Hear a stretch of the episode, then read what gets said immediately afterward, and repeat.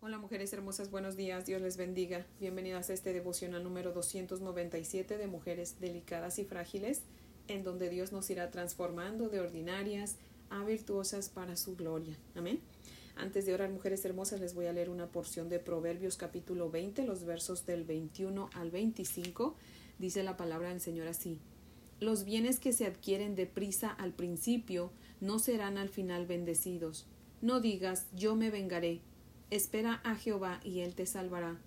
Abominación son a Jehová las pesas falsas, y la balanza falsa no es buena. De Jehová son los pasos del hombre. ¿Cómo pues entenderá el hombre su camino? Lazo es al hombre hacer apresuradamente voto de consagración y después de hacerlo, reflexionar. Amén. Amado Señor, Dios Todopoderoso, Jehová de los ejércitos, Gracias, mi Dios amado, por ser nuestro Dios, Señor, y por traernos a tu presencia un, día más, Padre Santo. Gracias, Señor, por tu palabra, Padre. Señor, esperamos en ti, Señor. Tú eres nuestro refugio, Señor, en ti esperamos, Señor. Y sé que no vamos a ser defraudadas, Padre, porque tú lo prometes en tu palabra, Señor. Te damos muchas gracias, mi Dios bendito, por seguir hablándonos eh, sabiduría tuya, Padre. Gracias por mostrarnos la verdad de tu palabra, Señor. Gracias, mi Dios amado, porque nos das estos proverbios, estos consejos, mi Dios amado, que estos consejos no son promesas, Señor, solamente son dichos, son consejos, pero que nos ayudan para ser sabios, Señor, para ponerlos en práctica, Señor, y poder adquirir sabiduría, Padre. Muchas gracias por tu palabra, Señor. Por favor, perdona nuestros pecados, oh Dios, y por favor sigue hablándonos, mi Dios bendito. Queremos escuchar tu voz, Padre. Háblanos. No permitas que yo hable, sino tú por medio de mí, Señor. Úsame como instrumento en tus manos, Padre, porque eso es lo que yo quiero ser, Señor, un instrumento en tus manos, mi Dios amado. Ayúdame a menguar para que tú crezcas, Padre. Te damos gracias, Señor, y te pedimos todo esto en el nombre de Jesús. Amén, Padre. Bueno, mujeres hermosas, si tienen su Biblia, les invito a que la abran conmigo en Levítico, en el capítulo 14. Vamos a leer los versos eh, del 18 al 32 del 18 al 32 vamos a leer. A ver, déjenme ver. Voy a prender mi lamparita porque está oscurito y no veo bien. Ahora sí, mi lámpara. Ok, vamos a leer hasta el verso 32. ¿Ok? Entonces dice la palabra del Señor así. Pero vamos a leer desde el verso 1 por si hay alguna mujer hermosa que que hoy está escuchando el devocional por primera vez pueda entender un poco, ¿verdad? Así que vamos a leer el capítulo 14 desde el 1 al 32, ¿vale? Dice la palabra del Señor así. Y habló Jehová a Moisés diciendo, Esta será la ley para el leproso cuando se limpiare, será traído al sacerdote, y éste saldrá fuera del campamento y lo examinará, y si ve que está sana la plaga de la lepra del leproso, el sacerdote mandará luego que se tomen para el que se purifica dos avecillas vivas limpias y madera de cedro, grana e hisopo. Y mandará el sacerdote matar una avecilla en un vaso de barro sobre aguas corrientes. Después tomará la avecilla viva, el cedro, la grana y el hisopo, y los mojará con la avecilla viva en la sangre de la avecilla muerta sobre las aguas corrientes y rociará siete veces sobre el que se purifica de la lepra, y le declarará limpio, y soltará la avecilla viva en el campo, y el que se purifica lavará sus vestidos y raerá todo su pelo, y se lavará con agua y será limpio, y después entrará en el campamento y morará fuera de su tienda siete días. Y el, y el séptimo día raerá todo el pelo de su cabeza, su barba, y las cejas de sus ojos y todo su pelo, y lavará sus vestidos y lavará su cuerpo en agua y será limpio. El día octavo tomará dos corderos sin defecto y una cordera de un año sin tacha y tres décimas de efa de flor de harina para ofrenda amasada con aceite y un log de aceite. Y el sacerdote que le purifica presentará delante de Jehová al que se ha de limpiar con aquellas cosas a la puerta del tabernáculo de reunión. Y tomará el sacerdote un cordero y lo ofrecerá por la culpa con el log de aceite y lo mecerá como ofrenda mecida delante de Jehová.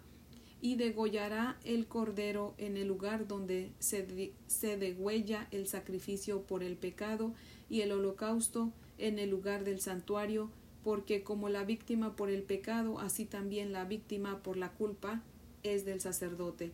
Es cosa muy sagrada.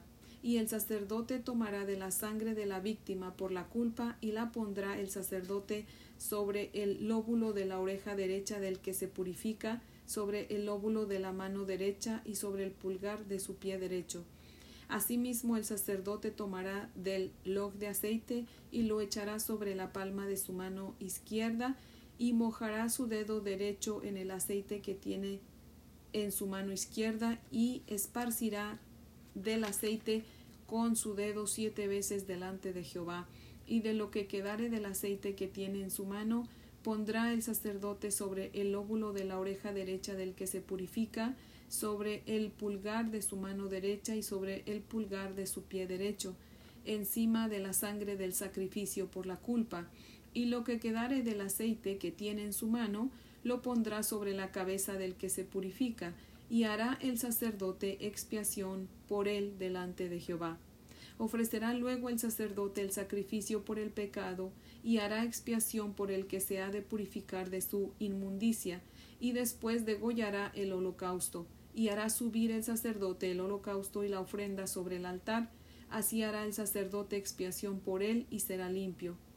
Mas si fuere pobre y no tuviere para tanto, entonces tomará un cordero para ser ofrecido como ofrenda mecida por la culpa para reconciliarse y una décima de efa de flor de harina amasada con aceite para ofrenda y un log de aceite y dos tórtolas o dos palominos según pueda uno será para expiación por el pecado y el otro para holocausto. Al octavo día de su purificación traerá estas cosas al sacerdote a la puerta del tabernáculo de reunión delante de Jehová. Y el sacerdote tomará el cordero de la expiación por la culpa y el log de aceite y los mecerá y los mecerá el sacerdote como ofrenda mecida delante de Jehová.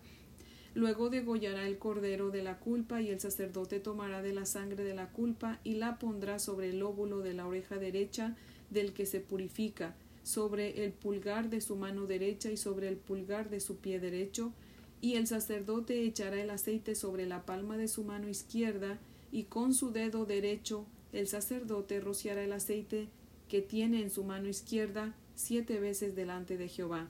También el sacerdote pondrá, del aceite que tiene en su mano sobre el óvulo de la oreja derecha del que se purifica, sobre el pulgar de su mano derecha y sobre el pulgar de su pie derecho, en el lugar de la sangre de la culpa.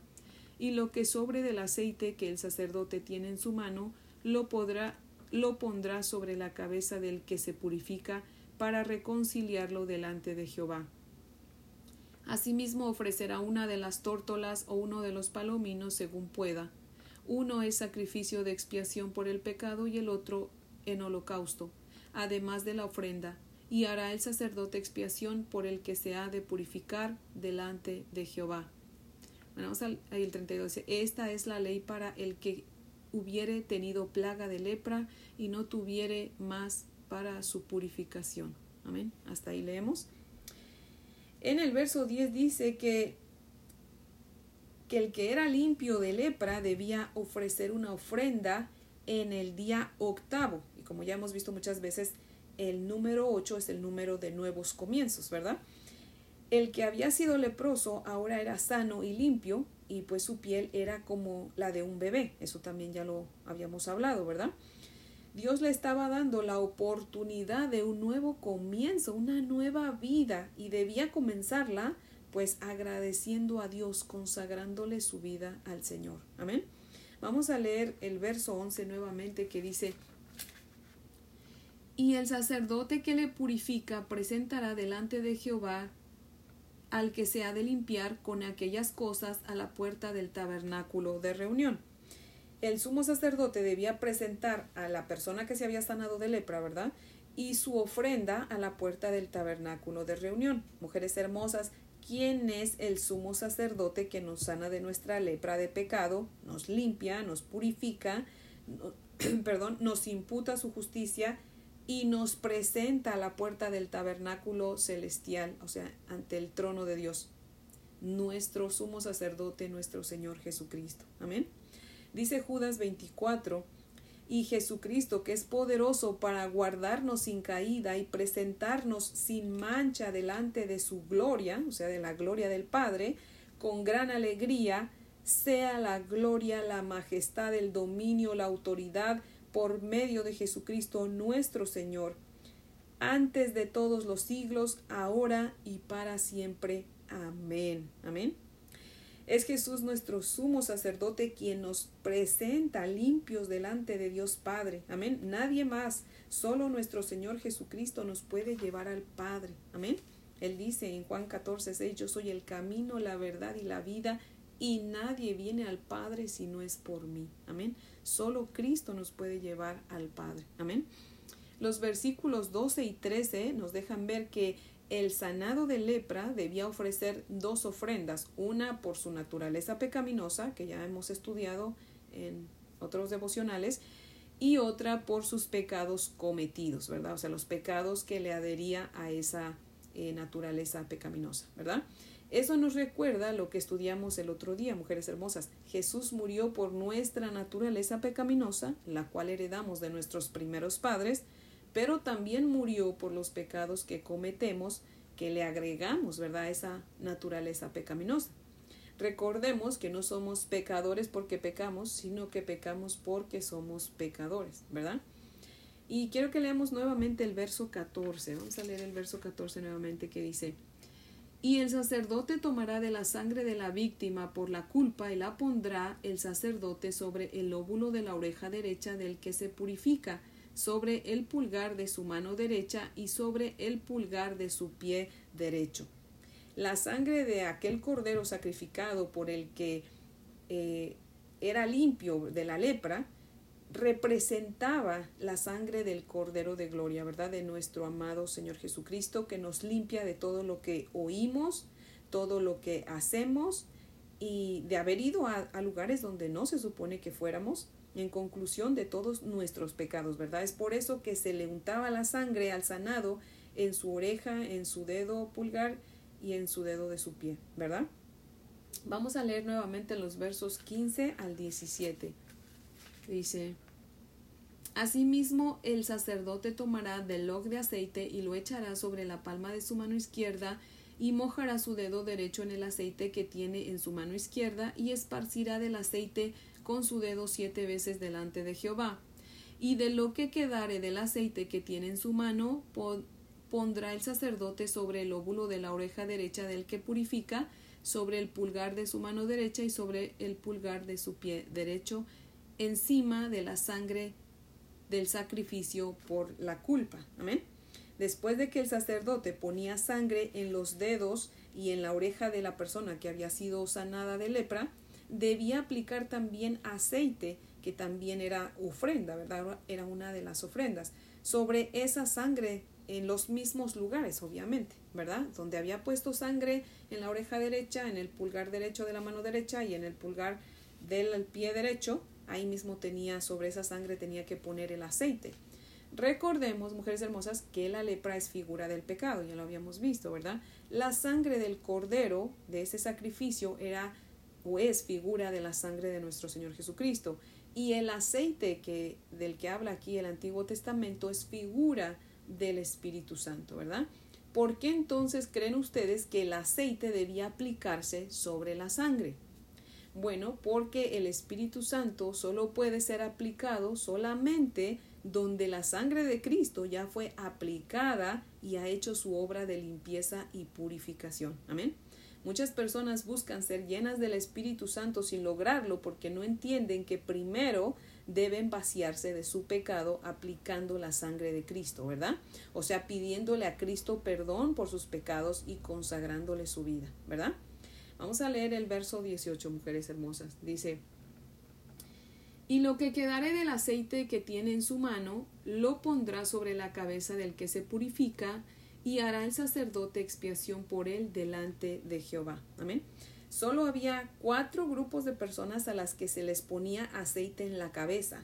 Era a los reyes, a los profetas, a los sacerdotes y a los sanados de lepra. Imagínense nada más, de veras que Dios es bueno. Amén. Dios eh, nos puso a los pecadores en esa lista a donde podemos ser ungidos con aceite en nuestra cabeza. ¿No es eso maravilloso, mujeres hermosas? Ahí en el verso 18 ya nos dejaba ver su plan de salvación. Amén. Ya nos había incluido en esa lista donde seríamos ungidos con su Espíritu Santo. Amén. Mujeres hermosas, muchas veces, especialmente en este tiempo, ¿verdad? De tanta apostasía que estamos pasando, oigo decir a la gente que no debemos hablar tanto del pecado y que debemos hablar más del amor. El problema es que no se puede eh, poner aceite donde no hay sangre, o sea, no se puede hablar del amor de Dios sin hablar del pecado. Amén. ¿Y saben por qué muchas veces no nos gusta eh, o mucha gente no le gusta oír hablar del pecado? Porque eh, siempre o la mayoría de veces, ¿verdad? Nos sentimos que queremos eh, pues ser más santas, no queremos pecar, pero nunca podemos alcanzar esa, esa santidad que deseamos. Siempre como que nos quedamos cortos, ¿verdad? Pero cuando de verdad entendemos la palabra de Dios, mujeres hermosas, porque estamos en sintonía con el Señor, entonces vamos a comprender que nunca seremos 100% santas, perfectas de este lado de la eternidad. Tenemos que entender que estamos en un proceso de santidad, ¿verdad? O sea, somos, pero todavía no, ¿verdad? O sea, dijera un hermano, eh, el hermano Sugel Michelén, somos como edificios en remodelación, ¿verdad? Y cuando un edificio está en remodelación hace ruido, ¿cierto? Pues por eso muchas veces los hermanos nos molestan porque hacen ruido, pues están en remodelación. Y nosotros también fastidiamos muchas veces a otras personas, a los mismos hermanos también, porque estamos en remodelación también. O sea, no estamos donde quisiéramos, pero tampoco estamos donde estábamos. Gloria a Dios, amén y debemos hablar del pecado y debemos vivir arrepintiéndonos todos los días, porque todos los días pecamos, mujeres hermosas. Amén. El mundo pone basura en nosotros todos los días y a nosotros aceptarla, pues estamos pecando, ¿verdad? Por eso es que cada día, y a veces muchas veces al día, debemos venir donde el Señor y pedirle perdón, ¿verdad? Arrepentirnos de nuestros pecados. Yo creo que no hay quien diga, que en todo el día no pecó, porque eso sería una mentira, ¿verdad? Pero no debemos darnos tampoco por vencidos. O sea, recordemos que el reino de los cielos es de los valientes y solo los violentos lo arrebatan, ¿verdad? O sea, violentos espirituales, ¿verdad? Que no se dan por vencidos y siguen adelante en el camino del Señor, ¿verdad? Dios no prometió que el camino iba a ser fácil, al contrario, Él nos dice que íbamos a sufrir, ¿verdad? Estamos en un camino eh, donde vamos a sufrir, pero es mejor sufrir un poquito aquí y gozarnos en la presencia de Él allá en el cielo que gozarnos aquí e irnos al infierno, ¿verdad? Entonces es mejor perseverar en el camino de nuestro Dios. Amén. Ahora, al ser la lepra figura del pecado, los leprosos son figura nuestra, ¿verdad? Y si los leprosos, al ser sanados, eran ungidos con sangre y aceite, nosotros somos limpios por la sangre de nuestro Señor Jesucristo y somos ungidos con el Espíritu Santo para que seamos recipientes de su gracia. Amén. Aunque a veces nos sientamos como que si somos recipientes quebrados, ¿verdad? Que, que no retenemos la gracia de Dios por mucho tiempo. No sé si a usted le sucede, pero a mí sí me sucede a veces que siento como que doy un paso para el frente y dos para atrás, ¿verdad? O sea, como que la gracia de Dios me llena, pero se me sale, yo no sé. no sé si me entienden, mujeres hermosas. Pero mire, encontré una reflexión muy bonita que les quiero compartir. No tiene nombre, así que no sé quién la escribió, pero eh, yo le hice unos arreglitos ahí. Pero esa reflexión dice que era una jovencita que llegó a la edad de ayudar a, a su mamá, ¿verdad? A carrear agua. Y todos los días acarreaba agua en dos cubetas, pero una estaba rota, tenía una rotura como a la mitad. Pero ella siempre eh, llevaba sus dos cubetas al pozo para agarrar agua, ¿verdad? Y siempre cuando llegaba al pozo las llenaba a las dos. Ella sabía que la cubeta tenía una rotura a la mitad, pero igual las llenaba a las dos, ¿verdad? Pero cuando llegaba a casa pues nomás llegaba con una cubeta llena y la otra a la mitad. Y así, así lo hizo por mucho tiempo, pero al cabo de un tiempo la cubeta le habló a la muchacha y le dijo ¿Por qué me llenas si sabes que estoy rota? Solo te cansas de balde, pues a final de cuentas solo llego a la casa con la mitad, pues lo demás se me sale por la rotura que tengo. No soy digna de tu esfuerzo, trato de retener el agua que con tanta fe y alegría tú me pones, y yo quiero sostener el agua, pero no puedo. ¿Por qué no me has botado desde hace mucho tiempo? Ya no quiero que me uses. Y la chica le dijo Ven conmigo, ven conmigo una vez más y te mostraré por qué no te he votado y por qué tampoco lo haré. Y mientras iban por el camino al pozo, la chica le preguntó ¿Qué miras? Y la cubeta le respondió Flores, muchas flores. Exacto, dijo la muchachita. ¿Y sabes por qué están ahí? Porque sin que tú miraras, sin que tú te dieras cuenta, cada día que tú derramabas agua por tu rotura, las alimentabas y por eso ellas han crecido. Mujeres hermosas, nosotros somos vasijas rotas que necesitamos de que Dios ponga de su gracia en nosotros todos los días. Por eso es que venimos, tenemos que venir a Él en oración, ¿verdad? En arrepentimiento por nuestros pecados y para que nos vacíe de esa basura que el mundo pone en nosotros y nos llene de su gracia. Amén. Para que podamos tener esas fuerzas para seguir adelante en su camino, ¿verdad? Y aunque no lo veamos, mujeres hermosas, estamos siendo de bendición para alguien o para muchos, no sabemos. Dios no se rinde ni se rendirá con nadie, mujeres hermosas, que se esfuerza por seguirlo y por obedecerlo. Como siempre les digo, Dios no espera que seamos perfectas, pero sí que seamos sinceras, que tratemos de agradarlo. Amén. Mujeres hermosas, seamos esas mujeres valientes que lleguemos a la meta porque perseveramos. Amén. Seamos esas mujeres valientes que arrebatamos el reino. Amén. Así que mujeres hermosas, pues ese es el devocional de hoy que yo espero que sea de gran bendición y pues las invito a orar para terminar. Oremos. Amantísimo Dios y Padre maravilloso, te damos gracias Señor por permitirnos estudiar tu santa palabra, mi Dios poderoso. Te adoramos, te alabamos y te bendecimos, Señor, porque no te rindes con nosotras, Señor, porque a pesar de que somos vasijas rotas, Señor, que se nos sale tu gracia, mi Dios amado, tú sigues poniendo cada día gracia en nosotras, Padre y sigues poniendo en nosotros paz y ganas de seguir perseverando en tu camino, mi Dios poderoso. Te damos muchas gracias por eso, Señor.